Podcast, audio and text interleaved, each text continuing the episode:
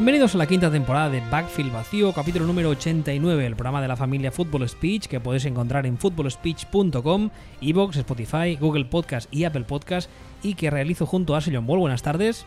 Muy buenas tardes. Ya sabéis que estamos ambos en Twitter, arroba Ball y arroba respectivamente. Ah, antes de empezar, una nota de autobombo totalmente gratuita, muy rápida, y es que las, esta- a lo largo de esta semana he estado comentando que hemos abierto un grupo de Telegram y la tontería empezó que éramos mm, los cinco locos de siempre, pero ahora mismo somos 120. Y está bastante bien. Hay unas, unas reglas muy claras en las que no se puede, eh, no se puede eh, hacer off topics. La tortilla de patata lleva cebolla o no, eso no me acuerdo, no lo voy a decir para no liarla. No se puede hablar bien de Bill O'Brien. Y el resto de normas creo que ya están. Así que si os apetece, pues me pedís el enlace y si no nos buscáis en Telegram, que es muy fácil, Backfield vacío, creo que solo habrá uno. Dicho esto, hoy vamos a seguir con la serie de programas que los que vamos a hacer nuestras predicciones de over-under respecto al balance final de los equipos de cara a la temporada 2020, temporada que al menos a día de hoy parece que va, a ser, que va a existir. Mm, Veremos cómo, cuándo, lo que dura, pero bueno, a día de hoy parece que va a existir. En las dos entregas anteriores hicimos la AFC y NFC Este en el capítulo 86 y eh, la Oeste en el 87. Ya sabéis que el anterior, que era el capítulo 88, hicimos un especial por el contrato nuevo de Mahomes.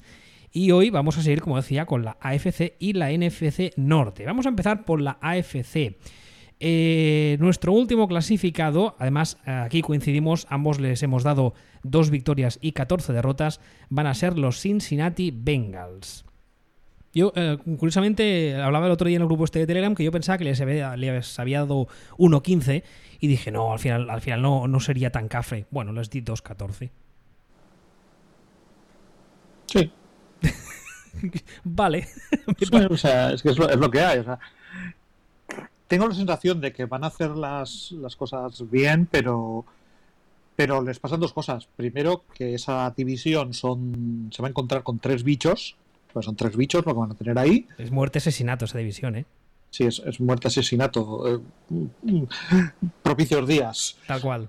Eh, y, y va a ser va a ser complicada porque entre los que son bichos sí o sí, los que tienen pinta de ser bichos como, como son Steelers y los que se van a dejar los huevos para hacerlo y tienen que probar muchas cosas como son como son los Browns, pues está- es, están en, un, en una tormenta perfecta. Que por otra parte, si nos dejamos de histerismos, les viene bien. O Claro, sea, eso iba a decirte, no, no es, no es su guerra a día Es- de hoy.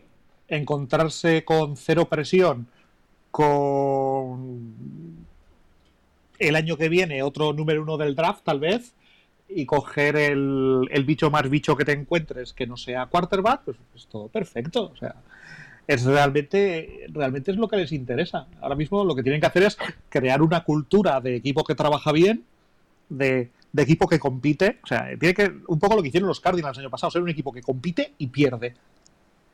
Que compite y, y- y pierde, ¿eh? ojo, ojo ahí, detalle importante. Eh, no, no, la- las dos cosas. O sea, no un equipo que pierde haciendo el ridículo, un equipo que compite y dices, joder, que bien trabajan, que bien entrenados están, que bien tal, que cual, pero les faltan toneladas de experiencia, eh, les falta calidad en algunas posiciones y tal, pero, pero se están convirtiendo en un equipo serio. Eso es lo que, lo que tienen que transmitir. Y el año que viene, pues, pues un pasraser de estos generacionales que hay de vez en cuando y para adelante. Ah, el otro día me vi con ah, Víctor Vilar, que quien, siga a los, a los Bengals aquí le conoce, porque además está muy activo en el grupo que tienen de Bengals en Telegram también y tal y me decía, me han dicho en el grupo que te pregunte por qué odias a los Bengals. Yo no es que odie a los Bengals, lo que pasa es que sigo diciendo lo mismo que decía el año anterior. Primero, su front office, que eso ya lo hablamos, me parece un chiste, es de las peores de la NFL a día de hoy. Además, cuando hicimos uno, uno de los, creo que fue el programa de evaluación de quarterbacks, salió el tema de que los uh, Bengals a día de hoy tienen un uh, scouting department formado por ocho personas que yo te decía, no sé si son ocho o lo he leído mal. Y luego lo busqué, sí, sí, son ocho sea, el departamento de scouts de los Bengals a día de hoy son 8 miserables personas. Creo que el siguiente eh, que tiene más, que tiene menos personas son 22, para que os hagáis una idea. Su owner además tiene hace muchos años que tiene fama de ser bastante tacaño, de costarle bastante soltar la pasta y de ser un tipo que en plan eh, que no quiere muchas veces no quiere tocar nada aunque hay que, aunque haya que tocarlo porque digamos que como no le apetece meterse en el sidral de hacer cambios y luego está el tema de que su head coach a, día de hoy no, no me ha demostrado nada y además el año pasado, de eso también hemos hablado mucho, eh, es de esta nueva clase de head coach que un día coincidió en el ascensor con Sean McVay y ya por eso parece que sepa. Y, hasta día de hoy no me ha demostrado nada, ni para bien ni para mal, es cierto. No me ha demostrado que sea un auténtico inútil, no creo que sea el caso, pero tampoco me ha hecho ver nada que diga, ostras, este tío con un poco más de paciencia, con un roster con más calidad, creo que puede llevar a los Bengals al siguiente nivel. No lo he visto. Entonces, este año que viene, como tú dices, les viene de perlas, porque nadie en esta división, yo creo que nadie en su sano juicio les discutirá el hecho de que, no sean competentes, si es que es el caso, que creemos que será el caso.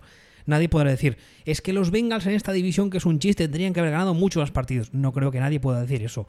Con lo cual, es lo que tú decías ahora. Si las cosas más o menos van tirando y el ridículo no es un ridículo completo y total, que ves que no saben ni dónde tienen la derecha y la izquierda, pues oye, Ana Fen, ¿sabes? Ir tirando, el año que viene otro pick altísimo de draft, ir construyendo poco a poco.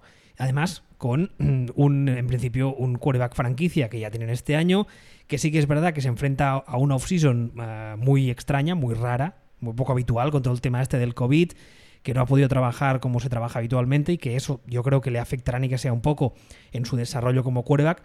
Pero, pero bueno, que en principio todo el mundo antes del draft tenía, le tenía en, le tenía muy buen valorado y habrá que ver si ahora que se le ha juntado con un head coach que mm, merecido o no tiene fama de eh, gurú ofensivo, veremos qué consigue sacarlo. Y hay otro detalle muy importante a nivel ofensivo para los Bengals y es que AJ Green que eh, creo que ha ahora no recuerdo si ha renovado o le han aplicado el franchise tag. ¿Tú lo recuerdas?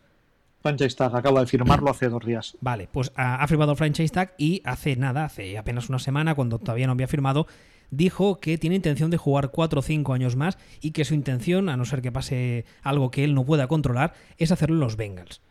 Con lo cual es un poco un escenario que se, que se planteaba muy parecido al de Kyler Murray el año pasado en, Arizona, cuando solo tenía a Fitzgerald que decidió volver un año más. Es un poco el hecho de tener un receptor de tantísimas garantías con buenas manos para un quarterback novato y para su desarrollo es, es, es vamos, es, tiene un valor incalculable. Así que bueno, pues eso, ir poco a poco, ¿no? Hombre, yo hago una lectura diferente de, de algunas cosas. Eh, por ejemplo, ahora que estás comentando lo de AJ Green, AJ Green es maravilloso que esté este año. El año que viene yo le invitaría a firmar por un contender. Eh, AJ Green es un señor que tiene 31 años, va a cumplir ahora 32.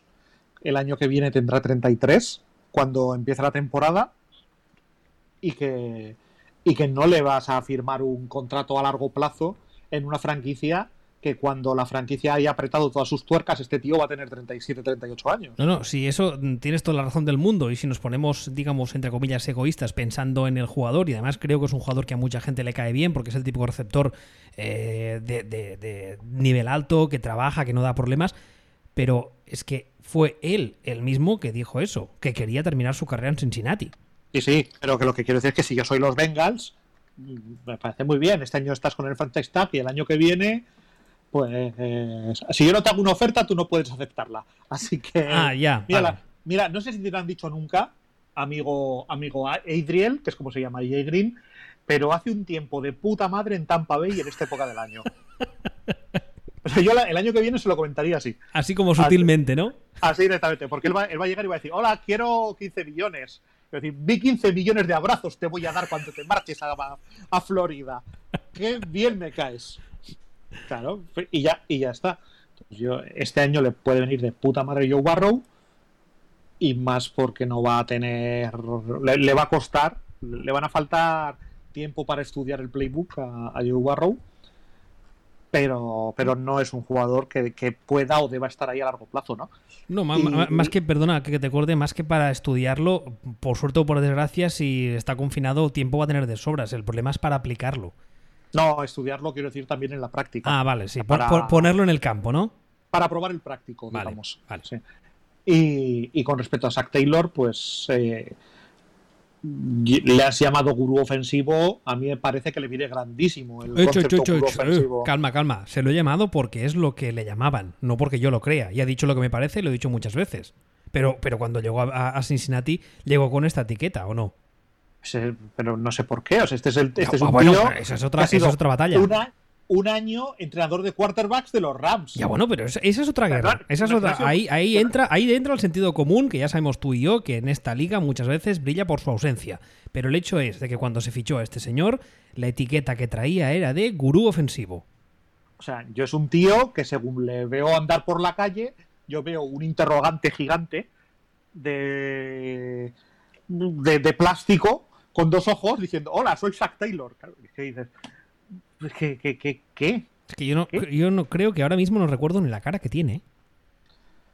Voy a, pues voy a, buscarlo. Un señor así como recordete. Un no, señor, gordo, un señor... no gordo, rubicundo. hermoso. no, esta, esta, esta, pinta de, esta pinta de ternero que tiene la gente que ha nacido en las llanuras de, de Oklahoma y estas zonas así del, de la América profunda. Habrá, perdido peso, ¿eh? Porque según la foto que enseña Google, hay algunas que sí que tienes tu razón. Hay una con la sudadera de los Bengals. Bueno, pero la de los Bengals debe ser la más reciente. Sí que es verdad que tiene así como, como unos carrillos de comer bien el señor, ¿sí? Sí, es, tiene esta cosa de. Así de America First y tal. Tiene esta pinta, pero bueno, la, prescindiendo de detalles de esto, no va a ser yo que critique a nadie por, por sobrarle dos kilos, por ahí me sobran 80 el, tema de Zack Taylor es que es una incógnita. No, no, ahora. Y, que eh, es. Eh, no, y te iba a decir, es el ejemplo, el ejemplo del, del chiste del tío que una vez se, tomó un café con Sean McVeigh. O sea, es eso, es ese chiste. Hemos contratado esto. Y donde sí que tienes, tenías toda la razón, y esto hay que explicarlo, es en el asunto de odiar o no odiar a los Bengals. Las franquicias son franquicias. ¿No? Las franquicias no, no son personas. En todo caso, uno le coge manía a las personas. Los Bengals en sí mismos no tienen ningún problema.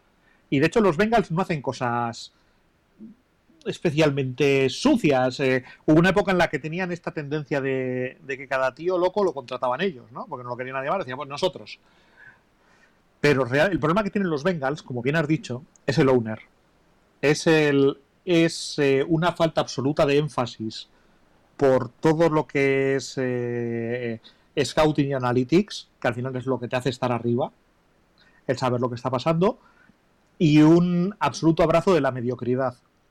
Bengals y su owner han estado una década eh, demostrando que estaban contentos con meterse en playoff por los pelos e irse a su casa en el primer partido. Y eso es un elogio de la mediocridad. Es, un owner que mentalmente yo creo que vive en 1985. Puede ser. Y, eso, pues. a día de hoy, la NFL, además, es que el, problema, problema, por decirlo de algún modo, de la NFL es que la evolución que ha tenido, por decir algo, del, 90 al 2000 fue eh, una, y del 2000 al 2010 fue otra mucho más rápida, y de 2010 a 2020 fue otra todavía más rápida. Con lo cual. sí, sí, no, no, cierto. No hay, no, hay 20 años de diferencia. O sea, en, tiempo hay 20 años de diferencia, pero en cuanto a evolución del juego, igual hay 50. Y hay que entender también quién es el owner de los, de los Bengals. O sea, en los Bengals estamos hablando de un señor de 85 años que es el hijo del, del fundador de los Browns sea, es, una persona que es de una dinastía de fútbol americano del Pleistoceno. O sea, cuando estaban los monos alrededor del monolito lanzando huesos al aire y diciendo, uff, acabo de descubrir un arma, qué maravilla. Pues en ese momento, un antepasado de Mike Brown estaba, estaba fundando los Browns. Es, perdona, es lo que en, eh, Estados Unidos se suele llamar eh, NFL Royalty. Es NFL Royalty. El problema es que la, royalty en estas cosas muchas veces suele ser eh, traducible como huele a cerrado. Entonces, ahora hay que. Yo, uno de los problemas que tengo con. Mira, mira, perdona que te, corte de nuevo otra vez. Vamos a hacer una comparación que creo que todo el mundo pillará. Eh, dentro de la NFL hay unas cuantas familias que se consideran eso, NFL Royalty. Por ejemplo, eh, Jerry Jones, que es un tío con muchísimo poder, no es considerado como tal. Sería considerado como un nuevo rico, por así decirlo. Pero en cambio, Giants, Steelers, ah, Browns, todos esos equipos son NFL Royalty. Son esos equipos, como tú dices ahora, con muchísimo caché, cuyo equipo ha estado en la misma familia desde hace generaciones, etcétera. Si tú comparas la forma de funcionar de Steelers y de Giants, Giants los últimos años quizás no, pero anteriormente con los Bengals, digamos que el abismo entre, entre esos equipos es, es, inmenso, ¿no? Es, enorme, o sea, es, un, eh, es una NFL Royalty que hasta ahora se ha quedado atrás. Kansas City también sería otra. Sí, pueden pasar mil cosas. Es que te, puede pasar que este señor le dé mañana un jamacuco y su hijo sea eh, el dios de los números. Creo que es hija, ¿eh? Creo que la, siguiente en la cadena de mando es la hija. Ahora te lo buscaré, espérate. perfecto. Y uno de los problemas que tengo yo con Zack Taylor, que puede ser, esto es una percepción personal y puede estar completamente equivocado, es que me cuesta ver a Zack Taylor como alguien con un peso específico suficiente para coger los Bengals y modernizarlos conceptualmente, institucionalmente. O sea, me cuesta ver a Zach Taylor como un tío que entra por la puerta y dice que solo tenemos 8 scouts a tomar por culo. Dentro de un mes aquí va a haber 50. me, cuesta. Y, la, y que la franquicia de repente entre en el siglo XXI. Me cuesta. Puede ser. Puede ser. Pero le veo más pinta de, de un chaval joven que está encantado de, encontrarse ahí. ¿Sabes? Como cuando tienes 17 años y pillas con una tía tremenda. Y, lo o sea, y al final lo único que haces es. ¿Qué, ¿Por qué? ¿Cómo? Estoy encantado de estar aquí. No sé ni cómo ha ocurrido, pero gracias, Dios. Dios, esto tiene que ser Dios, porque Dios seguro que existe, porque yo por mis talentos no lo he conseguido. O sea, esto tiene que ser, esto tiene que ser Dios, 100%. O soy uno de los Sims y esto es teoría de la simulación. Pero, pero, pero, pero, bueno, pues Zack Taylor un poco lo mismo. Me lo imagino mirando alrededor y diciendo, ¡buah, chaval, que soy head coach de un equipo NFL! ¿eh? Bueno, vamos a intentar no cagarla. Y no cagarla, entre otras cosas, es no tocarle los cojones al owner. Mira, mejor me equivoco, dos, cosas, dos, cosas, muy rápidas. Primero, en los Bengals, eh, Mike Brown, del que tú hablas ahora, es el presidente, además del owner, y el general manager.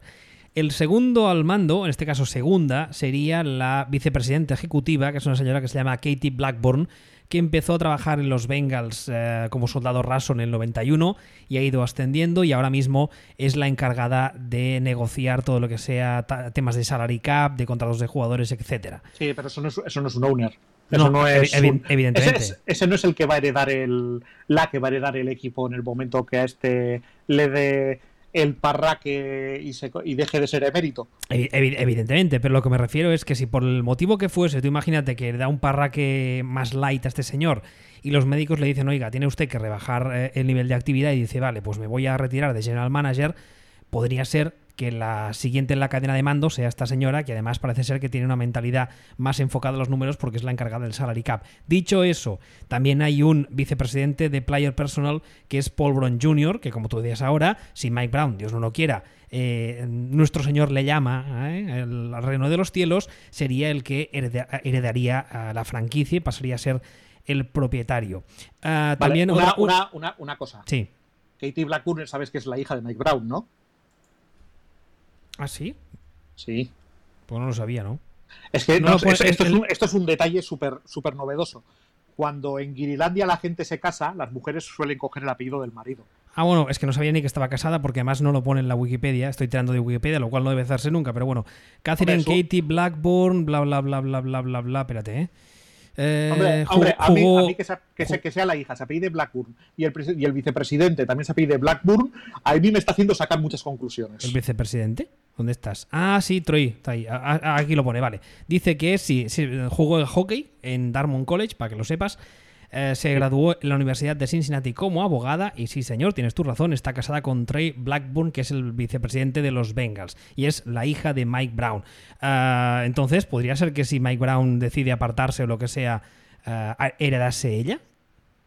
Supongo, pero bueno, en cualquier caso, a lo que íbamos. O sea, el problema que tenemos con los Bengals realmente es que la propiedad es vieja de concepción, no vieja de edad, sino vieja de mentalidad y la apuesta que estamos haciendo por los, por los Bengals es que le dé un parraque al dueño y a ver si tenemos suerte. Y la hija tiene una mentalidad más moderna. en esas estamos con los Browns. o sea, con los Bengals, perdón. Eh, eh, esto es una cosa que yo creo que a lo largo de estas temporadas hemos repetido muchas veces, pero que por lo visto nunca está de más volverlo a repetir. A nosotros no es que nos caigan mal las franquicias porque nos cae mal la gente, como tú dices ahora. No nos gustan sus planteamientos y entonces intentamos analizar en base a eso. Eh, la gente tendría que recordar que el hecho de que critiquemos a un equipo o la actuación o la forma en la que toma las decisiones no significa que estemos insultando a su santa madre. Que lo hemos dicho muchas veces, pero no hay manera, tú. Mira tú lo que me dijeron el otro día. Es que te caen mal los Bengals. No, me cae, o sea, no me gusta cómo funcionan, pero no me caen mal, explícitamente. Y por cierto, ahora que hablamos de, de Zach Taylor, he repasado rápidamente su currículum y la verdad es que. Bueno, Te, lo, leo así muy rápido y tú me dices que. No, si me, lo sé. Lo único que tiene es un año en Miami. Y un año en Miami, bueno, tiene dos, tiene tres. Lo que pasa que uno es con. Uno es un año, o sea, un año de verdad. sí, un este año, un año de verdad. Quarterbacks coach tiene un año de verdad, sí.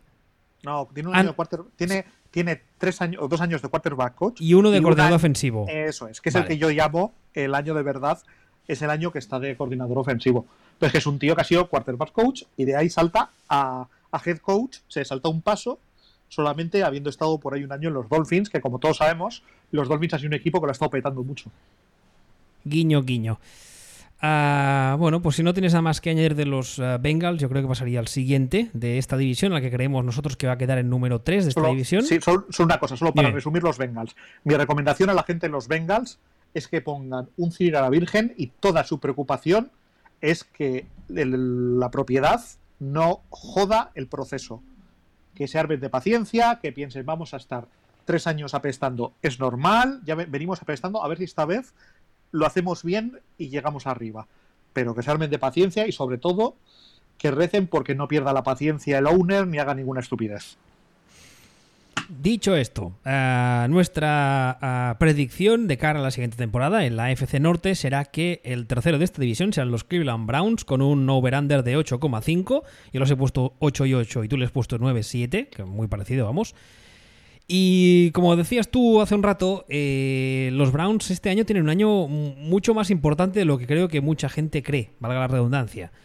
tienen un proyecto nuevo con Stefanski, ya hemos dicho esta offseason nosotros varias veces que lo bueno que parece, al menos parece, sobre el papel, es que es un adulto, lo cual ya es mucho, es un tipo con las ideas bastante claras, es un tipo en principio de una mentalidad ah, ofensiva bastante más moderna, que además tiene experiencia como coordinador, y eh, una de las cosas a tener en cuenta para los Browns es básicamente, sobre todo, eh, el, el, puesto de quarterback, ¿no? Baker Mayfield, en principio, este año se la juega bastante. Yo creo que si este año no tiene buenos resultados individuales, es bastante posible que el año que viene ya no sea el titular de los Browns.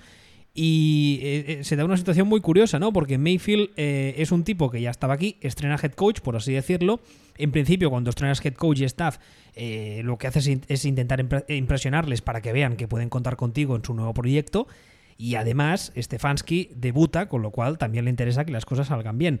Así que ni que sea por interés propio del uno y del otro, igual resulta que los Browns tienen una temporada bastante aseadita. ¿No? No, no. A ver, a los Browns se les cae el talento por las esquinas. Los Browns tienen un equipo, Browns tienen un equipo descomunal. No, a, nivel, a nivel individual, de talento por roster, tienen un, tienen, tienen un roster petado, sí, sí, en todas las posiciones además.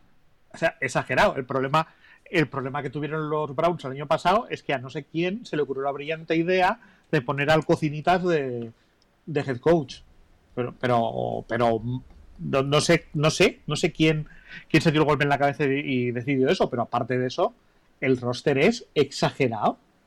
el único problema que tiene Stefanski es que realmente como o sea, como experiencia de head coach no tiene y la experiencia que tiene como coordinador ofensivo pues es limitadita también, ¿no? Pero no transmite, por ejemplo, la misma sensación que Zach Taylor. Este sí que tiene la sensación de tener más peso específico por de dónde viene, por cómo lo ha ganado y todo esto. Y, como bien dices, es un adulto. O sea, es. Y, y es que es que es que es exagerado el talento que tienen en el roster. Es que, es que te van a ganar siete partidos por inercia. En una, y el único problema que tienen es la división que tienen, que tienen a Steelers y que tienen a Ravens, pero aparte de eso... Este, este, este equipo, con un señor al mando que mm, el primer día llegue y les diga, bueno, mm, ya vale de tonterías y tocarme los huevos, todo el mundo aquí firme. Y que además, si estuviesen en una división un poco más fácil, estaríamos hablando de equipo de playoff, vamos, casi por defecto, como tú dices ahora. No, no, por, por defecto. O sea, tú comparas este equipo con, por ejemplo, los Jets del año pasado y, las plantillas no tienen nada que ver. O sea, nada que ver. Y incluso con esta división, es que se te puede meter. Es que si pasa un año y decimos, bueno, pues ganaron 12 partidos los Browns, pues me sorprendería cero. Si a lo mejor lo único que tiene que hacer el head coach es ser el adulto y no tiene que hacer absolutamente nada más. Decías tú el tema de Baker Mayfield. Es que no es ya Baker Mayfield, es que a Baker Mayfield le han puesto detrás a, te diría que el mejor suplente de la NFL, a, a Case Keenum. No solo eso, sino que además es un señor que viene del sistema de Stefanski. Exactamente. Y que sabe perfectamente, sabe, sabe lo que quiere hacer, cómo quiere jugar, entiende la, terminología, habla el idioma, por así decirlo. Con lo cual, si la cosa peta y, y, Mayfield no funciona, pues oye, se tiene de Case Keenum y no sería la primera vez que Case Keenum hace un buen año mágico, que luego igual ya, ya no lo repite, pero oye, de entrada, ¿sabes? No, a ver, a Case Keenum le hemos visto hacer un año mágico. Y tanto. O sea, se lo hemos, visto hacer, ¿no? sería sorprendente que lo hiciera, pero quiero decir que, que de hecho tenían problemas con la línea. Han hecho lo que han, han, hecho una serie de cositas para arreglarla. Eh, Case Keenum, digo, perdón, Case Keenum, Baker Mayfield está en un año ya que, tiene que demostrar algo. Si pasa cualquier cosa, o incluso si se lesiona, o sea, le, hemos puesto lo mejor de lo mejor que encontramos como suplentes. La plantilla es un locurón de. un locurón de talento. Yo, el. El problema. El problema lo, lo puedo tener un poquito a lo mejor con los coordinadores. O sea, el. Alex Van Pelt a mí no me termina de convencer. Estuvo en. Yo tengo controlado cuando estuvo en Packers haciendo, siendo quarterback coach. Un poco más ha hecho realmente, o, más que poco más ha hecho. Mm, como, como coordinador no ha estado nunca y no me transmitía entonces que fuera el dios, pero supongo que le llevará los cafés a Stefanski. Y Joe Woods, el coordinador defensivo, eh, mm, era el segundo, básicamente, en la defensa del año pasado en los Niners, pero experiencia como coordinador tampoco tiene. Para mí, a lo mejor les falta ese coordinador. O sea, el cuerpo, a mí me pedía en este equipo un coordinador defensivo de 65 años y con 40 años siendo coordinador. Ya, un, un Wade Phillips de la vida, ¿no? Exactamente. Es, es el único problema que le veo, pero por lo demás, ya te digo, es que eh, si me dices que han eso, ganado 12 partidos, que me va a sorprender, cero. Es que el potencial, el potencial lo tienen. Así, muy brevemente, la renovación de Miles Garrett, ¿qué te parece? Mm, un poco alta. Espérate que te voy a dar los números exactos. Un, poco alta tú, dices. Un poco alta, es decir, al final le has, convertido en el vas a ser mejor pagado de la NFL, pero no es demencial realmente. O sea, ese. Mm, pues si no se lo pagas tú, probablemente se lo iba a pagar otro y estos jugadores te los tienes que quedar. O sea, a lo mejor se podía haber rateado un poco, pero, pero bueno, no es, no es de las demenciales. 5 años, 125 millones, de los cuales 50 millones son garantizados al momento de firmar. No, no es una, unos números que digas, madre mía, ¿qué han hecho? Se han vuelto locos. No, es, es alto, es demasiado alto pero no es demasiado alto, Dios mío, Dios mío. Es solamente demasiado alto. Pasemos al siguiente, ¿te parece? Como quieras, es que realmente de los Browns, todo lo que yo voy a decir va a ser. Este año lo van a petar. Vale. todo lo que. es eso yo lo resumiría así. Para mí lo van a petar. Dicho, dicho queda. El segundo clasificado de esta FC Norte, según, según nuestra opinión, van a ser los Pittsburgh Steelers. Y además, en este caso también coincidimos, les hemos dado a ambos 10 eh, victorias y 6 derrotas. a Pittsburgh, que evidentemente el, principal, eh, el principal tema para ellos de esta temporada, de esta temporada que vendrá, será ver eh, cómo vuelve Big Ben. Eh, ya está, básicamente. Sería ver cómo, cómo vuelve Big Ben y si vuelve bien eh, en ataque, pues eh, podemos esperar cosas mucho mejores que el año pasado, lo cual no tendría mucho mérito. Y en defensa, el año pasado ya eran una de las mejores defensas de la liga. Así que eh, nosotros durante muchos años habíamos criticado a Pittsburgh, que ya sabéis que le llamamos el puteche, pero el año pasado, una vez todas las divas salieron del medio y el equipo mm, se aguantaba por cuatro, cañas, al menos en ataque. Eh, Mike Tomlin, vamos, nosotros pedimos directamente el Nobel de la Paz para él porque hizo un trabajazo.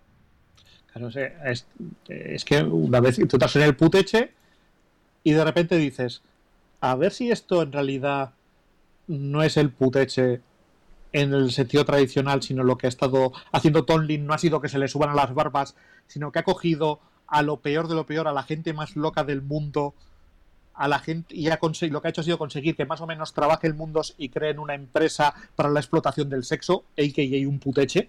Ah, hostia, me había perdido. Madre mía, ¿cuándo hemos pasado a hablar de política en este programa? No, que, lo quiero decir es que lo dices, es que es un puteche. digo, sí, sí, pero a lo mejor resulta que lo del puteche no es de mérito. A lo mejor es mérito conseguir organizarlos a todos para tener el funcionamiento de un, de un puteche. Y era lo que parecía el año pasado. La defensa ya era el año pasado la mejor de la liga. Este año, pues igual no es la mejor, pero top 5 va a ser seguro. Segurísimo. Y el ataque, claro, yo es que. Es que tengo muchos problemas con Rodlisberger. Que. Que yo creo. Yo creo que está acabadete. Pero. Pero. Pero habrá que verlo hay que reconocerle que el tipo tiene unos huevos como dos sandías.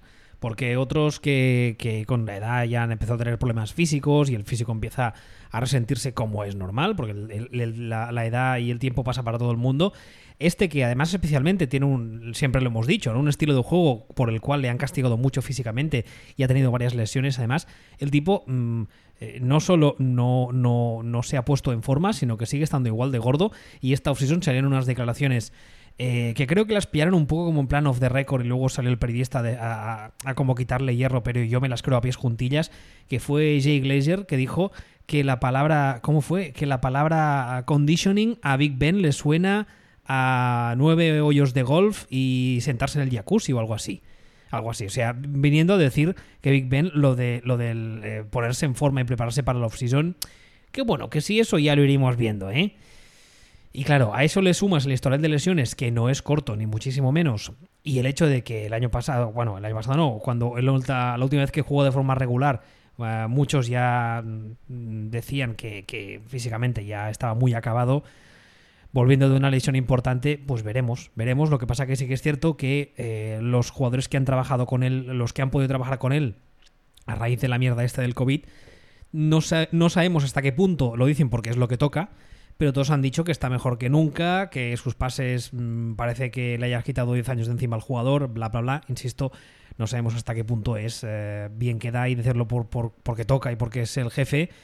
Y, hasta qué punto es decirlo porque realmente es verdad. Esto hasta que no, le veamos jugar no podremos saberlo, pero en principio los precedentes apuntan a que de este Ben, eh, si nunca te has podido fiar mucho, porque siempre has sido un jugador bastante irregular, ahora menos, ¿no? No, es que es, el problema. Veremos hasta, veremos hasta dónde llegan. Pero yo ya te digo que tengo un problema con Rodlisberger porque no. Porque, porque me cuesta creérmelo. O sea, me cuesta, me cuesta creérmelo y incluso me cuesta creérmelo a pesar de que su último año completo no ha sido malo. Pero si eh, que en 2018 fuera, fuera bien te pierdes casi todo 2019, ya son dos años más, tienes 38, mm, tienes las rodillas como Echenique, eh, vas sumando cosas y... Hostia, ¿eh? y, encima, y encima, insisto, te sobran tranquilamente 30 o 40 kilos.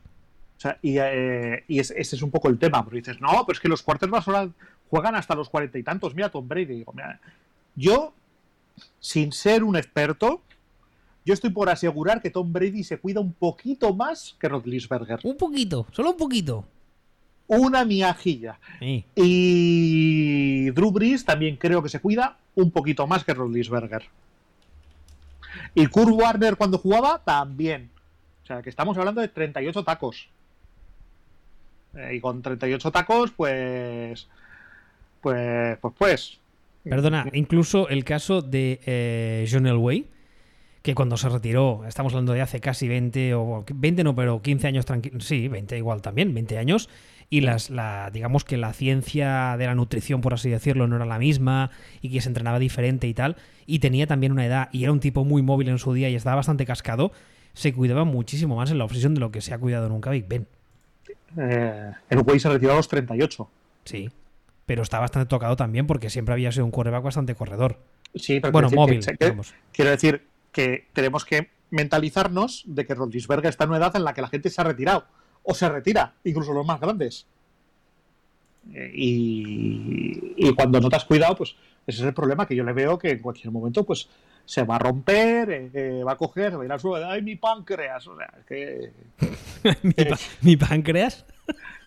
o sea, es Hombre, puede, puede ser, el del golpe no, pero puede ser que el páncreas le diga un día de tanto comer mierdas como come, eso sí.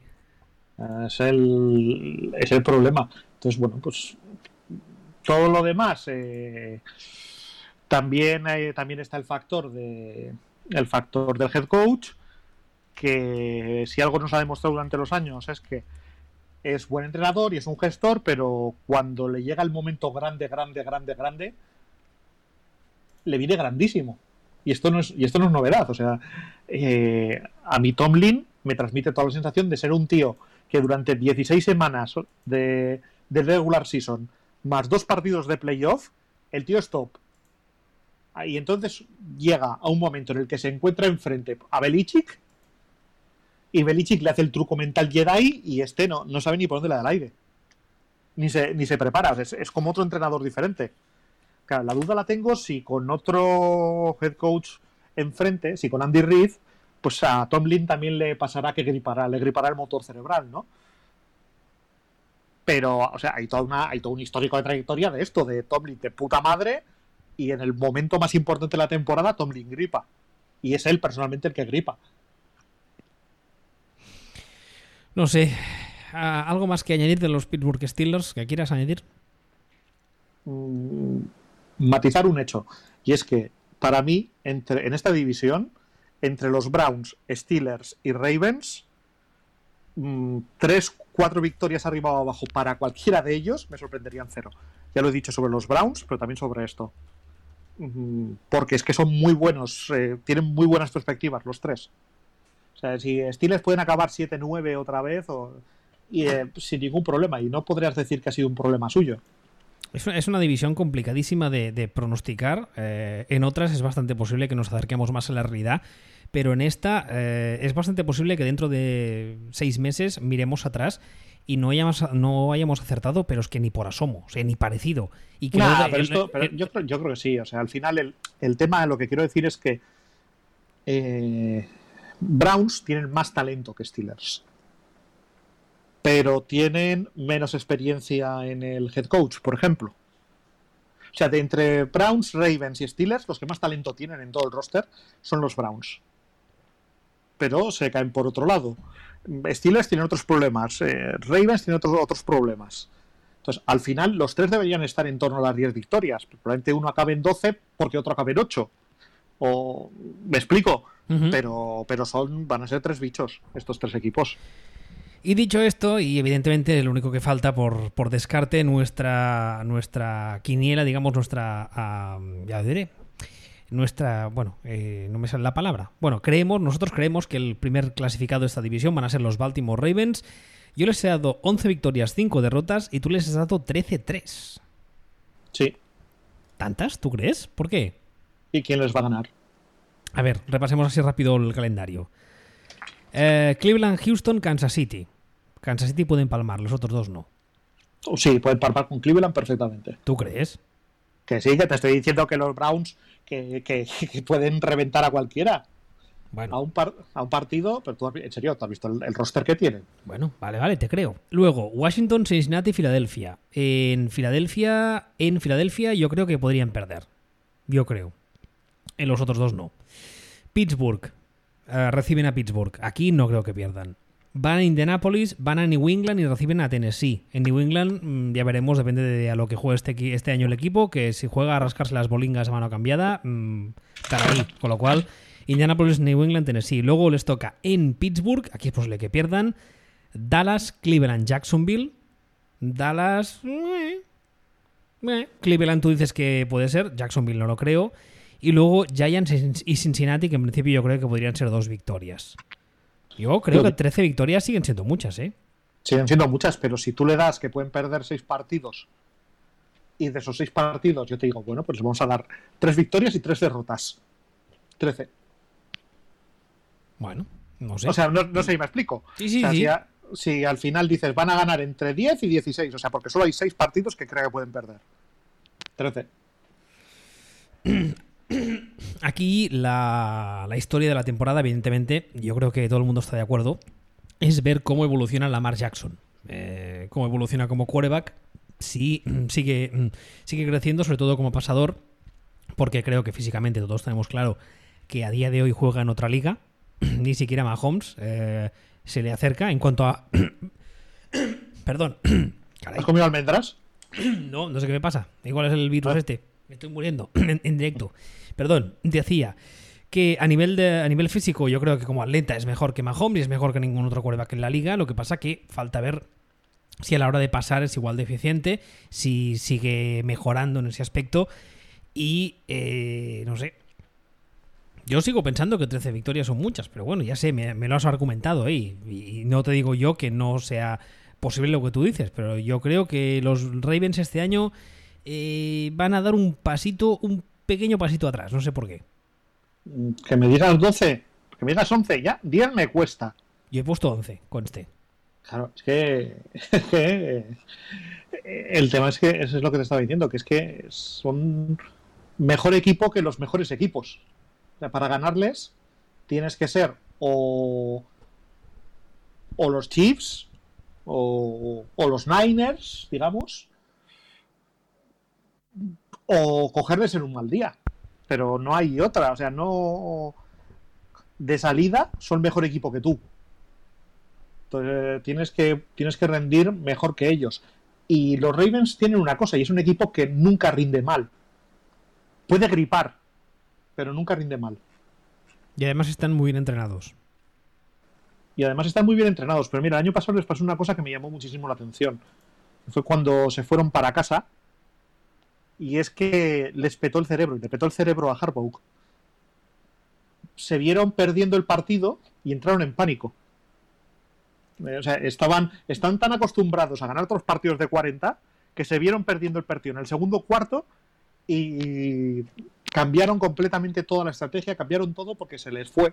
Dijeron, oh Dios mío, vamos perdiendo, hay que remontar. No, tío. O sea, si llegan a seguir jugando todo el partido al ritmo normal, lo remontan. Pero, pero se les fue. Probablemente falta de experiencia, ¿no? Y me sorprende que Harbaugh cayera en eso, ¿no? Pero, pero bueno, pues son, pero quiero decir, son cosas que pueden, que pueden pasar. Cogerles en un día en el que gripan física o mentalmente. Pero aparte de eso, es ellos salir a competir, salen a competir. Puede ser que se pongan a correr como pollos sin cabeza, pero correr, corren. Entonces. Me cuesta ver. O sea, es decir, por ejemplo, el partido contra los Cowboys. Me cuesta creer que los Cowboys se vayan a dejar las pelotas más que los Ravens en el campo en ese partido. Bueno, los Cowboys también tienen, una, tienen una historia también, una serie de, de, mm, incógnitas encima de la mesa de cara esta nueva temporada bastante, bastante gordas. ¿eh? Yo no descarto ni mucho menos que los Cowboys este año fuesen ah, implosión total. Nah, yo no. Solo por lo que van, solo por el talento que tienen en ataque, tirarán. A mí, a mí, yo lo que no descarto es que los Cowboys implosionen a lo bestia la primera vez que se encuentren en playoff contra un equipo duro. Que lleguen, por ejemplo, bueno, Ravens no, porque son la FC. Pero lleguen los Niners, les hagan puñetazo en la boca y los otros, en lugar de decir, pues yo también te doy, digan, ¡Profe, que me ha pegado! ¡Socorro! ¿Sabes? Es- es- Pero los Ravens son los que te dan el puñetazo en la boca. Y te lo van a dar en ataque y te lo van a dar en, en defensa. Y se van a dejar los huevos. Entonces no. Tengo muchos problemas para ver, para ver cómo se les puede ganar un partido a estos. Hagamos un repaso rápido pues de nuestras predicciones de cara a la temporada siguiente de la AFC Norte. En cuarto lugar los Bengals con un over-under de 2 victorias. En tercer lugar los Browns 8,5. En segundo lugar los Pittsburgh Steelers con 10. Y en primer lugar los Baltimore Ravens con 12. Pasemos ahora a la NFC Norte. El último clasificado según nuestras predicciones de la NFC Norte serán los Detroit Lions con un uh, over-under de 6,5. Yo les he puesto 4-12 y tú 9-7. 9-7, tú, a, lo- a los, a los Lions. ¿Qué te ha pasado? que Pero- son mucho mejor equipo de lo que nadie les reconoce. Pero, pero si tienen a tu amigo el enano. Mm, Vale, pero el enano está. El enano está entrenando por su vida. El enano lleva ya todo un ciclo allí. Y el enano, el, el año pasado, los. eh, los Lions ya eran con Stafford un equipo muy, muy serio. Luego se vinieron abajo, pero les pasaron dos cosas. Una, la lesión de Stafford y ahí se acabó el equipo. Y dos, que perdieron. Esto, eh, esto, ¿Sabes cuando esto comento yo muchas veces de los partidos ajustados? Que no es normal ganarlos todos. Pues el año pasado perdieron todos los Lions. Eso tampoco es normal. O sea, era un equipo mucho mejor de lo que parecían los Lions. Y este año, eso, más Stafford. Eh, bueno, buen equipo. O sea, que los Lions que te la, la- te la pueden, te la pueden liar, ¿eh? Que, que me digas 9-7 demasiado. Seis, si los Lions pierden, ganan menos de 6 partidos, yo estaré sorprendidísimo. Si no llegan a 8-8, muy sorprendido. Así te lo digo. Y, y me sorprendería cero que fueran el mejor equipo de esta división. Ahora te has pasado ahí. No, Ahí te has Solo- pasado. solo sé cómo están los, solo sé cómo están los otros. Y también te recuerdo que mm, no es descartable que tengan. Mínimo tienen el segundo mejor quarterback de la división. Mínimo. Eh, sí, ahí estamos de acuerdo. No, mínimo, no. Tienen el segundo mejor quarterback de la división. No, no, mínimo. Hay que ver el, el mejor quarterback de la división. Hay que ver si vuelve a ser el mismo o, o no. Hasta ahí, hasta ahí puedo leer. Eso, no, eso, Como decían en un 2-3. Claro, Niños, un 2-3 era un programa que se hacía en la tele hace muchos años. y tanto. Hace unos 40. Sí, que lo digo porque luego hay gente que no nos pilla nuestras referencias. Al inicio hemos hecho una, lo de Propicios Días es de una película que se llama Demolition Men. Deberíais verla si no la habéis visto. Bueno, a ver, a mí el problema con los Lions es que yo creo que en ataque son uno de esos equipos que, que eso también lo hemos hablado muchas veces. Eh, a Matthew Stafford, ah, yo fue uno, fui uno de los que cuando jugaba Megatron era en plan, bueno, es que este es muy bueno porque se la lanza al otro que te bajaría hasta una nevera. Y cuando se retiró Megatron fue en plan, anda, pues resulta que Matthew Stafford también es bueno. Y me dio un zas en la boca impresionante. Y me da la sensación de que en ataque muchas veces es en plan, bueno, como Stafford es muy bueno, pues oye, le dejamos a él que vaya haciendo sus cosillas y nosotros nos dedicamos al resto, sea lo que sea. Es la sensación que tengo desde fuera. Dice, pero es que tú ahora tú miras el equipo que tienen los Lions y dices, hostia, pues no son tan malos. Ah, pues, pues, pero si tienen, pero si este, pero si los receptores son fulanito y menganito, pero si el Titan es Hawkerson, cu- cuidado. Y el Titan suplente es Jesse James, que sabe de qué va esto, aunque no sea una estrella. Que está, que han fichado a Méndola. ¡Ojo! Quiero decir que Améndola es un señor de 87 años medio acabado. El año pasado ya estaba con ellos, ¿no? Sí, pero el, el que no estaba el año pasado era el Zambabollos. Ah, vale, era Stafford, es verdad. Eh, quiero decir que, que no han coincidido esta cosa de, vamos, el año pasado intentaron hacer una cosa y apuntaba maneras, pero se cayó Stafford. Este año, repitiendo, reforzados y encima con Stafford, mm, ojito. Stafford también es uno de esos señores que cuando llegó a la liga eh, estaba pincelín. Y yo me acuerdo que un buen día en una, en una off-season hace muchos, muchos años eh, fue como el primer, eh, primer eh, acto público que tenía. Creo que fue en un colegio, en una guardería que iba a ver a los niños, no sé qué. Y, y fue la primera foto que vimos de él durante meses. Y fue en plan, hostias, ¿quién se ha comido a Stafford? Porque estaba hermoso, hermoso. Ahora no, ahora Sí. es verdad que con los años ha perdido un poco más de peso y se ha, digamos, se ha definido un poco más. Pero, No, eh, pero, pero sí, si antes lo decíamos de, de Sakurayan, este sí que se ternerizó, pero como una ternera lechera de Oklahoma. Y mm, antes que hablábamos de Big Ben, este es un poco eh, lo que podría ser Big Ben si se cuidase un poquito. Ese es un tío que no tiene la edad de Big Ben, es bastante, creo que es bastante más joven, ¿no? 32 o por ahí, puede ser. A ver. Igual, igual tiene incluso más ya. ¿Más ya? Bueno, pues no es tan, no es tan mayor como. A ver, en la edad, ¿dónde estás? 32, sí, ya lo digo bien, 32. Eh, no está tan cascado como Big Ben porque su forma de jugar no tampoco no es parecida. pero digamos que llegó ese punto en el que tú decías ahora que se ternerizó, como decías, y él mismo creo que fue consciente de que, no podía jugar con ese peso y eh, estos últimos años se ha eh, ido definiendo un poco más, lo cual está muy bien. Y una cosa que tampoco se suele comentar mucho, eh, para mí tiene uno, uno de los brazos más potentes de la liga, ¿eh? Sí, completamente. Tiene, tiene, tiene brazo de adolescente vasco. Y además juegan la mitad de los partidos en un DOM, que eso ayuda. Aunque sí que es verdad que el resto de divisiones un poco. Bueno, eh, sería Chicago y Green Bay, porque Vikings también juegan en un DOM. Sí, pero, bueno. Al final, el tema es que todo eso, todo eso junto, o sea, lo tienes, lo tienes que factorizar. Yo, por ejemplo, no creo que el tema del DOM influya demasiado en esta división. No, no, no creo que no creo que cause un antes o un antes y un después. Hace unos años vi una estadística que decía que los equipos que juegan en, en, DOMS de forma regular, que es su casa, digamos, en ataque las estadísticas se ven aumentadas un por ciento, un tanto por ciento relativamente importante. Sí, lo que el problema que tiene esa estadística, que ya la vi, es que se olvidaba el pequeño detalle de que los equipos que juegan contra ti en el DOM ese mismo partido también, hacen números aumentados.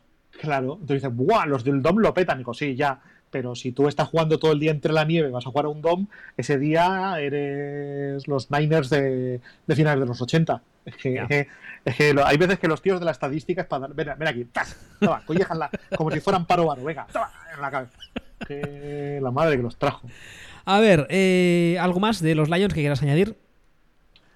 No, realmente, realmente no. Ya te digo que yo creo que este año, y aparte van a, van a por ello, Mm, ojito, mucho, mucho, mucho ojito con estos Lions. Sí, eh, tú les tienes en bastante mejor estima que yo, francamente. Sí, lo sé. Este es un poco mi equipo de. Mi equipo de. Si tengo que apostar por un equipo que creo que solo ha puesto yo, son ellos. Tu sleeper, ¿no? Tu tapado.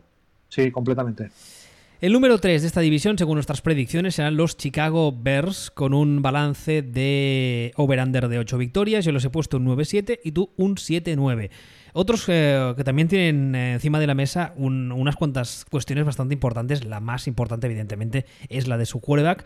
Esta offseason se trajo a Nick Foles para competir con el puesto con eh, Mitchell Trubisky que tiene a los fans de Chicago como muy muy muy um, como decimos aquí, como muy contentos, muy excitados por la noticia y la verdad es que a mí me, es algo que me deja un poco como en plan lol, porque ya he dicho muchísimas veces en Twitter que Nick Foles en profundo va muy bien, tiene uno de los pases profundos más bonitos de la liga, eh, lo cual eso ya le, ya eh, le, diferencia bastante de Trubisky, que es un tío que eh, creo que la temporada pasada en pases profundos fue el peor de la liga, el peor.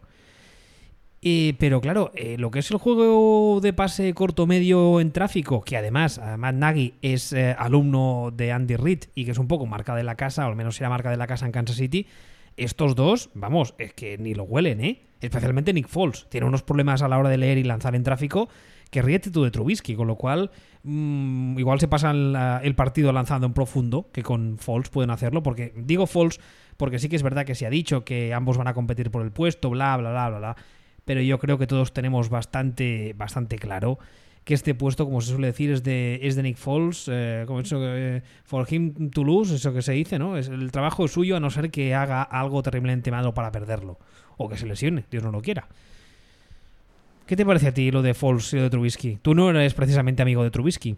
No, me parece que los Bears tienen un problema que es Trubisky, pero no, eh, no creo que la solución sea, sea Foles Foles es una, una ñapa y Foles eh, alguien en los Bears ha dicho, podemos intentar hacer lo que hicieron el año pasado mm, los, los Titans, ¿no? Con, con Tannehill, pues vamos a traer a Foles, a ver, y a mitad de temporada los cambiamos y entonces de repente llega Foles y nos mete en la Super Bowl, casi casi. y demasiadas cosas tendrían que salir bien, ¿no? es, eh, esas cosas no pasan, esos cuentos de hadas, ¿no? No, no sale. Lo normal no es que vaya a salir Nick Fox y se vaya a poner a cantar el Let It Go mientras le llega la pubertad dando vueltas en un palacio de cristal, ¿no? O sea, eso no, ¿Eh? no, no, es lo normal. ¿No ves películas de Disney tú? Pues la verdad es que no. Ya algún día tendrás hijos. O si tenemos, o si la humanidad tiene suerte, no los tendrás. Eh, entonces, eh, volviendo, volviendo un poco al tema de, los Bears, yo es que no me los creo porque el agujero que tienen en lo que tienen en el quarterback. es que el, problema de Nick Foles es que es, una, es una tirita para una herida de bala. Sí, exactamente. Es, un pegote ahí para ver, a ver si suena la mandada flauta, no sé qué, para que no se diga que no intentamos algo, pero lo intentamos así como muy de pasada, porque me da palo ponerme a mirar el mercado y a mirar quarterbacks y digo, va, este. O sea, esa es la sensación que me da desde fuera. Eh, y luego solo, una, cosa. Los, en los Bears, el quarterback titular, o casi titular, hoy, podría y debería ser Cam Newton en lugar de eso, se gastaron bastante dinero en Nick Foles. Yo le daría una vuelta a esto y si yo fuera la gente que decide en los Bears, le daría una vuelta a mi proceso de decisión. No sé, no sé si habías dado cuenta de esto. O sea, a Cam Newton lo han firmado por cuatro, por cuatro cacahuetes los, eh, eh, los, Patriots, hace nada uno de los motivos por los que Patriots han firmado a Cam Newton por cacahuetes. Es porque nadie más le quería. Es porque nadie, nadie le ha, firmado. Los Bears han apostado por Nick Foles. O sea, Nick Foles hizo, hizo unos playoffs de, película. Y, eso es Nick Foles. Ojo, ojo, un detalle importante. Nick Foles hizo unos playoffs de película hace dos años, porque la temporada pasada estuvo en Jacksonville que le hicieron el contrato de la vida y lo poco que jugó, porque se rompió, lo poco que jugó fue un auténtico desastre. Sí, sí, por eso digo que Nick Foles es eso. No es, no es más, ¿no? Eh, Cam Newton, si Cam Newton está sano, por cada onza de talento que pueda tener Nick Foles, Cam Newton tiene 25. Ya, pero es que el, e, ese sí está sano, ese sí es muy gordo. Ya, pero si tú donde quiero llegar es, si tu plan es, vamos a coger un quarterback para mm, no ya meterle presión a Trubisky, sino meterle presión a Trubisky, si hace falta sustituirlo, incluso que haya una open competition, como dicen ellos, una competición abierta en eh, antes de la temporada, que el mejor quarterback sea el que juegue y que sea un quarterback que nos da garantías de ganar o que nos da posibilidades reales de ganar. Ese es Cam Newton si lo que eh, si tu proceso mental ha sido no queremos quitar a Trubisky, pero vamos a poner fichar a uno que parezca que si fuera necesario le puede quitar. Y si hay un alineamiento de planetas y nos sacamos de quicio, podemos hacer la de Tannehill. Hombre, yo, yo creo que a no ser que se que cambien mucho las cosas o que en el training camp, ah, si es que hay, cuando lo haya, ven algo muy malo los Bears, yo creo que a día de hoy Nick Foles va a ser el titular. Va a empezar la semana 1 como titular de los Bears, vamos. No lo sé. Hombre, yo, yo vamos. Mm. Pero quiero decir, pero eso dices tú, es una tirita, es que el problema es ese, es que es una tirita. Eh, ¿Sabes el problema que tengo? La sensación con esto es que los Bears ya están pensando en el siguiente ciclo. O sea, pero es que, ese, es que ese es el problema. Es que los Bears tienen un equipo para ir a ganar. Ya, pero o no se dan cuenta, o no se quieren dar cuenta, o no saben darse cuenta, no sé. Ya, pues, pero tienen un equipo para, para intentar ganar. A ver, o sea, bueno, tienen, excepto Jimmy Graham, que, no entiendo por qué lo han firmado, tienen un equipo bueno, de, de, CIT lo han fichado, yo creo. No, hace, no funcionaba de eso ya ni hace dos años. no, no, entiendo, no entiendo los movimientos que han hecho, porque realmente pueden optar a hacer cosas. Pero se están comportando como un equipo que dice, bueno, nosotros queremos quedar 9-7. Nuestro objetivo es quedar 9-7, meternos raspando en estos playoffs de ahora, que ahora son más baratos porque entran más equipos. Y bueno, pues si nos eliminan en el primer partido, pues ni tan mal. Pero nosotros meternos ahí en el playoff raspando y, con eso contentos. Un equipo que, por cierto, ahora hablamos un poco del factor campo que pueda tener a favor o en contra a Detroit. Un equipo que cuando se juegan los playoffs, el factor campo en este caso es muy, muy, muy importante. ¿eh? Sí. Porque ir a jugar a Chicago en enero, tela marinera, ¿eh? Tiene que, tiene que hacer fresquete. Ríete tú de, Zaragoza y el Cierzo. Fresquete, sí, efectivamente. Ríete tú de Zaragoza y el Cierzo. Fresquete, vamos a dejarlo ahí. En Chicago hace fresquete en enero. Sí, yo no he pasado más frío en mi vida. Tío, es verdad, porque tú vivías en Chicago, ¿no?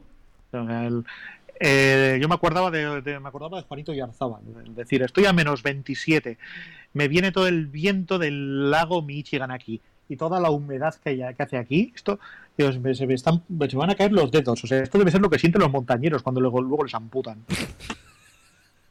tiene, que ser divertido, sí. No, no, es exagerado, no he pasado, no he pasado más frío en mi vida. Y lo hizo uno de Bilbao, cuidado. Eh, a ver, eh, si no tienes nada más que añadir de los Bears, eh, pasamos al número 2 de esta división, según nuestras predicciones, que van a ser los Green Bay Packers, con un balance over-under de 9,5 victorias. Yo los he puesto un 10-6 y tú un 9-7, y tengo la sensación de que yo confío en estos Packers más de lo que tú confías en ellos, no solo por el récord, sino en, líneas generales. ¿Me equivoco? Tú confías muy poco, ¿verdad? Mm, a ver, el año pasado ganaron, creo fueron 13 partidos, una cosa así. El año pasado eran un equipo que las números eran de equipo de 10 victorias, pero igual que lo comentamos, por ejemplo, sobre los Seahawks, eh, en los partidos apretados hicieron, no me acuerdo si fue 7-2 o 8-1 o una cosa así. tuvieron un, un, número o un porcentaje de victorias descomunal en los partidos apretados, de esos que no, no se repite ese tipo de cosas. Y se encontraron con una serie de problemillas en los equipos rivales problemillas sin importancia a los que llamaremos Mistrubitsky o a los que llamaremos la salud de Matt Stafford. ¿No? Entonces, eh, si resulta que Stafford está sano, cuidadito que las victorias de esa división también, también hay que repartírselas a, a estos. Si, si los Bears pues resucitan un poquito, pues un poco lo mismo, ¿no? Y luego está el factor Rogers. Claro, si, si Rogers resulta que tiene gasolina en el tanque y vuelve a ser el Rogers de hace tres años, cambia la película. Automáticamente Packers un equipo de 12 victorias. Solo porque sale Rogers y dice, hola, soy el mejor que jamás se ha dedicado a jugar a esto. Miradme y llorad. O en sus propias palabras, relax. Y cogí te destroza y eres un equipo de 12 victorias. Pero si es el Rogers de los últimos tres años, ese Rogers no gana 12 victorias el solito. De hecho, no, eh, probablemente te gana uno o dos partidos el solo, como mucho, que es lo que ganó el año pasado. Yo, aparte de a Rogers, tengo ganas de ver a, a Lefleur, a ver cómo evoluciona, hacia dónde hace evolucionar el ataque de los Packers. También un poco. Dime, dime. Solo, una cosita. Ten, ahora que dices lo de Lefleur, ten en cuenta que los Packers eh, son el mismo equipo que el año pasado. Es decir, los receptores de Packers este año siguen siendo mi cuñado, el repartidor de la frutería y un señor que pasaba por la calle. Porque ya sabes, no sé si lo sabes, otra vez me has, oído gruñir, pero en este draft profundísimo de receptores, los Packers draftearon a Jordan Love. No, no, no me había enterado, no, no lo habíamos comentado. ¿No han, ¿No han drafteado ningún receptor? ¿Qué me dices? ¿Verdad? Pues mm, hay que recordar esto. O sea, los Packers son el equipo del año pasado. dices, bueno, pero eso no quiere decir que hayan empeorado. Pues no, tiene por qué. Pero si los demás han mejorado y tú no has mejorado, bueno, puede, puedes, puedes, has empeorado. Ya, pero puede ser, puede ser que los jugadores eh, hayan entendido mejor eh, la filosofía ofensiva de Matt LaFleur, que este se había capacitado para añadir más cosas al playbook. Eso, es posible. A ver, es más complicado, pero es posible. a ver, sí. Son cosas que, que entran dentro del, del ámbito de lo posible yo sigo pensando que lo más posible, o sea, la variable más, más gorda, es que Rogers siga siendo capaz de entrar en modo Dios consistentemente. Y tirar con eso. No, claro, a ver, es decir, lo que la variable gorda en el ataque de Packers, eh, bueno, en todo Packers, es que es que Rogers, en lugar de pegar fogonazos de, de, modo Dios, pueda decir, pues ahora voy a jugar 16 partidos en modo Dios. Se convierta en Super Saiyan, vamos. Sí, bueno, a ver, ¿qué es lo que, es lo que ha sido Rogers toda su carrera hasta hace tres años. hasta que dijo estoy harto de McCarthy. Por cierto, tenéis un inicio de temporada majo, ¿eh? Los cuatro primeros partidos hasta el bye. En Minnesota recibís a Detroit, en New Orleans y recibís a Atlanta. Sí, sí. Bueno, que el calendario tampoco es fácil. Y por eso te digo que, que, que yo les veo una pinta de equipo que se viene que se, en retroceso gordísima. Y como ya habréis eh, deducido por descarte, el, eh, nuestro, eh, primer, nuestro candidato a ser el primer clas- clasificado de esta división de cara a la próxima temporada son los Minnesota Vikings con un over-under de 10 victorias. Yo les he dado 9-7 y tú les has dado 11-5. ¿Qué cambios ha habido mm, importantes en los Vikings? Mm, no demasiados realmente. ¿Verdad? Es que tengo la sensación de que todo está un poco igual. Sí, en esta, en esta división todo está un poquito igual. Pero mm, yo con los Vikings me pasa una cosa, una que, creo que Hans Zimmer es, es lo mejor de lo mejor en defensas en NFL. O sea, sus defensas son buenas siempre. De hecho, le perdona, el, hace unos, eh, unas semanas un mal kicker en Twitter subió un gráfico eh, de barras con las temporadas, las últimas temporadas de cada equipo defensivamente, que hoy ha subido el de ofensivo, y las defensas de Zimmer eran exageradas, o sea, brutales. O sea, lleva, lleva muchos años manteniéndolas a un nivel muy alto, lo cual es, ahí está la gracia, por claro, tener un año muy bueno pueden ser muchas cosas. Puede ser que los planetas se alineen, puede ser que a los rivales de división o tus, tus rivales les falten jugadores X en momentos puntuales, pueden ser mil cosas. Pero mantenerlas siempre a un nivel alto o muy alto, te dice lo que tú decías ahora, ¿no? Que Hans Zimmer, como tú lo llamas, o sea, Mike, alias Michael Tuerto, eh, tiene, sabe muchísimo lo que se hace en cuanto a defensas. El problema de este equipo no son las defensas, no lo ha sido nunca. El problema de este equipo es que en ataque no sabes qué esperar. No, de hecho, de hecho, mira, eh, te voy a te voy a analizar un poco a los Vikings del año pasado y, y lo que les pasó y es un, y un poco también un poco lo que lo que han hecho para cambiarlo, ¿no? Los porque los cambios no han sido tanto en jugadores que los ha habido y tal como en los eh, como, como en la ofensiva, ¿no? Como como en cómo van a como cómo van a enfocar esto, ¿no? Ah, El coordinador ofensivo este año es Gary Kubiak. Mi amigo. El año, el- sí, el año pasado estaba dedicándose a una serie de cosas por allí de asesor con, eh, con derecho a roce en la ofensiva. Este año es directamente el coordinador ofensivo. Eh, el año pasado, Vikings tuvieron un problema. Tuvieron un problema gordo en los partidos que perdieron. En concreto, porque perdieron los. mm, Básicamente, los partidos que perdieron, los partidos gordos que perdieron, los perdieron igual. Eh, Packers. Packers les dijo: Mira, ¿sabes qué? Te voy a poner 78 tíos eh, para que no corras y me vas a tener que ganar pasando. Y no supieron. Y pasó en los dos partidos. Esto, además, de hecho, mm, trastoca muchísimo los datos estadísticos tanto de Packers como de Vikings, porque Vikings funcionaron muy bien todo el año y petaron contra Packers, lo que hace que los algoritmos piensen que la defensa de Packers es mejor de lo que era. Porque básicamente solo paró a Vikings, pero es que Vikings estaba rindiendo muy bien. Y luego Vikings llegaron a playoff, se encontraron con Niners y Niners dijeron, oye, pues esto que hicieron Packers les funcionó, vamos a hacerlo nosotros. Y lo hicieron y les pasó lo mismo. Les secaron. No, en el momento en el que dijeron, Cor, no, no vas a poder correr, vas a tener que hacer otra cosa, vas a tener que pasar. Petaron. ¿Qué es lo que ha hecho Vikings este año? Pues ha dicho, mm, ¿dónde? Mira, tenemos aquí a este chico, a Kubiak, que es un que es básicamente el gurú del play action, porque es que Kubiak es el gurú del play action, ¿no? Tan gracioso como suena, ¿no? Sí, si lo quieres llamar así, te hace ilusión. No, vale, pero, pero está considerado así. y Es, es una persona que, que ha vivido toda su vida del rollout, el pase al tight end y play action a cascoporro. O sea, es la iglesia del rollout y su pastor es Gary Kubiak. De todas formas, tú recuerdas siempre una cosa sobre Gary Kubiak, que tú lo odias por, por sus limitaciones, pero, pero para mí es el tío que sacó petróleo de un quarterback mediocre. Bu- Es decir, bueno, es decir tú, bueno, tú- vale. bueno, No, Chus, va, ¿quién, era, bueno. quién era el quarterback de aquellos Texans? Mm, La gran mayoría del tiempo, Matt Shop. Que en una escala de 1 a 10, ¿cuál sería la calidad de Matt Schaub? Menos 3.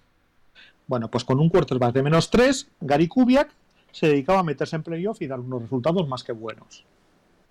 Entonces, si, si Kubiak conseguía eso con Schaub, con un playbook adaptado a Schaub, limitado y con una serie de cosas, saquemos a Schaub y metamos al quarterback de los Vikings. en esa misma, en esa misma ecuación. Que además tiene un Tyren bastante majo, por cierto. Que correcto. Metamos a Kirk Cousins ahí. Y dice, pues vale, pues ahora entiendo qué es lo que están haciendo. Ahora, entonces todo empieza a cobrar sentido. pues los Vikings realmente se han dado cuenta de que el año pasado les han, les han parado parándoles de esta forma. Dice, bueno, pues vamos a jugar a esto, vamos a, vamos a cubiaquizarnos al, al 100%. Y tiene... O sea, y yo cuando veo un equipo que detecta sus errores, o detecta sus problemas y hace movimientos que dan la sensación de que son para arreglar lo que han sido problemas que han tenido, me parece que es un equipo que está trabajando bien. Y no es novedad, los Vikings llevan trabajando bien un montón de tiempo. Entonces me parece que este año les toca año de volver a estar arriba. Y bueno, es que me parece el mejor equipo de, el mejor equipo de esta división. Nosotros, de hecho, lo, los hemos puesto así. Bueno, eh, con el over-under queda primero con 10 victorias, porque tú les has dado 11-5, yo 9-7. Y en cambio, yo a los Packers les había dado primeros con 10-6 y tú 9-7. Lo que pasa que, como digo, como digo ahora, por el over-under hemos eh, puesto eh, primeros a los Vikings. Hagamos un repaso rápido antes de cerrar el programa. Hemos dicho que los Lions van a quedar cuartos de la división con 6,5 victorias, los Bears terceros con 8, los Green Bay, adiós, los Green Bay Packers segundos con 9,5 y los Vikings primeros con 10 victorias. ¿Qué se te ha caído? ¿La dentadura postiza o algo? No, he bebido, pero pensaba que no se iba a oír. sí, un poquito. Ah, pues yo lo dejaría aquí si no tienes nada más que añadir. Nada más que añadir. Pues hasta la próxima semana o el próximo programa, que será el último de esta serie que hemos hecho especial de eh, predicciones, donde hablaremos de las únicas divisiones que nos faltan, que son la AFC y la NFC Sur. ¿Verdad? Eso. Exactamente. Pues venga, hasta la próxima. Hasta luego.